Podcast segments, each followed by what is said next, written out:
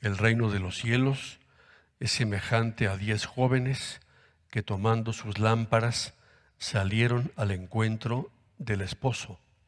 Cuando los que oían a Cristo oyeron esto, entendieron perfectamente de qué hablaba. Hablaba de una boda. Esta parábola para nosotros no es algo muy conocido, nos suena un poco extraño lo que se cuenta aquí, pero en aquel tiempo, y todavía me parece, los judíos primero celebran lo que se llaman los desposorios. Los novios se comprometen y luego con una ceremonia y luego ya que pasa el tiempo, quizá un año, es cuando se casan. Y cuando se casan, por lo menos en ese tiempo, cuando Jesús habla de esto, cuando van a casarse ya, la novia espera en su casa, ahí va a ser la boda, y el esposo, por eso se le llama esposo, todavía es novio, es el desposado, va a casa de la novia y la costumbre es que las amigas de la novia, de noche, con unas lámparas, se acercan un poco más por donde puede venir el, el esposo para guiarlo para entrar a la fiesta. Esto que Cristo explica, todo el mundo lo entendía. Todo el mundo había ido a muchas bodas y las jóvenes eran amigas de la novia o parientas y yo creo que de aquí sale eso de que en las bodas haya damas de compañía. A veces dos, a veces veintidós. Un día me tocó una boda aquí y bueno, no, veía la, fila de, de damas y parece que mientras más damas, pues mejor. Bueno, pues pasaron 22. Me acordaba yo de estas jóvenes con su lámpara de aceite. Pero claro, el esposo, el novio, llegó tarde. ¿Un novio puede llegar tarde? Si llega tarde la novia, bueno, pues por la emoción, por lo que fuera, pues el novio no puede llegar tarde, pero aquí llega tarde. Cristo pone ese toque de humor, por así decir. El esposo tardó en llegar y las que estaban esperándolo se durmieron. Y cuando llegó el momento, encendieron sus lámparas, unas son previsoras, otras son descuidadas. Cristo con esta parábola está explicando una cosa muy profunda. La venida de Cristo era algo imprevisto. Vendría el Mesías, pero quién sabe cuándo iba a llegar. El Mesías es el esposo que va a llegar a las fiestas con la humanidad. Y el esposo tarda en llegar, tardó siglos en llegar. Y cuando llegó, los que estaban listos se convirtieron y aceptaron a Cristo y los que se supone que tendrían que recibirlo no estaban listos, estaban descuidados. Y cuando llegó no lo recibieron. Se refiere Cristo a esto. También se refiere esta parábola al momento final del mundo. No se sabe ni el día ni la hora. O también al momento de la muerte de cada uno de nosotros. Pero no pensemos que esta parábola es solamente eso.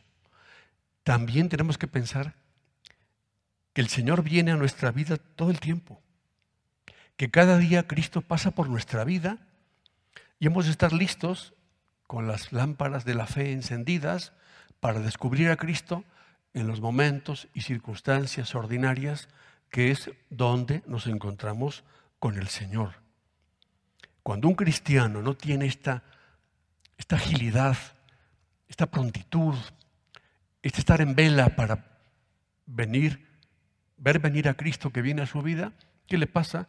Pues se enfría el trato con Dios, se enfría el trato con las personas, de repente no nos damos cuenta de cosas en la casa, de repente estamos fríos, estamos dormidos, como aquellas mujeres, dejamos a un lado sobre todo la oración, nos dormimos, y entonces no estamos listos. La vida de los cristianos se parece mucho a esto. Toda la vida es esto. Estar preparados, digo, no solo para morirte, no, sino preparados para cada día. Cada día viene Cristo a nuestra vida.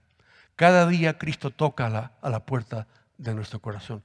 Cada día Cristo nos invita a poner amor en las cosas de cada día. Hay que pensar con sinceridad, porque a veces no encontramos tiempo para orar, ¿no? ¿Por qué descuidamos a veces las obligaciones pequeñas de la casa? ¿Por qué no nos acordamos de una cosa importante de alguien? ¿Por qué se mete la precipitación en el momento de todo y a la hora de lo importante no estamos ahí? Nos falta la serenidad y la calma para cumplir a tiempo los deberes de cada día. Y en cambio, con gran facilidad, vamos detrás de lo que brilla, de los caprichos, de un mensajito que nos llega. Estamos pendientes de todo y no estamos pendientes a veces de lo importante. Se nos apaga la lámpara. Y a la hora de la hora no tenemos caridad que querríamos tener y paciencia que querríamos tener también. Tú dirás, bueno, son cosas muy pequeñas, sí, pero es que el aceite es fundamental. Cuando uno va a salir a carretera en el coche, que revisa el aceite, ¿no? No vaya a ser que se acabe el aceite. Y el aceite es muy poquito. No son los, los 50 litros de gasolina, no. Es un poquito de aceite que hace que las cosas vayan bien. Que no nos falte el aceite en la lámpara para las cosas de cada día, para el momento en el que Cristo dice y te dice y me dice, ahora, ahora entrégate aquí, ahora es esto, ahora esto no, ahora esta pequeña cosa, ahora descansa, ahora convive, ahora trabaja. No pierdas el tiempo, cede, no hables tanto, deja hablar a los demás, convive, Sé paciente. Esas insinuaciones son Cristo que pasa por la vida. San Agustín, al que hoy celebramos, decía, tengo miedo a Cristo que pasa y que yo no lo vea. Tengo miedo, o sea, que me pierda ese momento. Temo que Cristo pasa por mi vida y yo no lo veo en las cosas de cada día.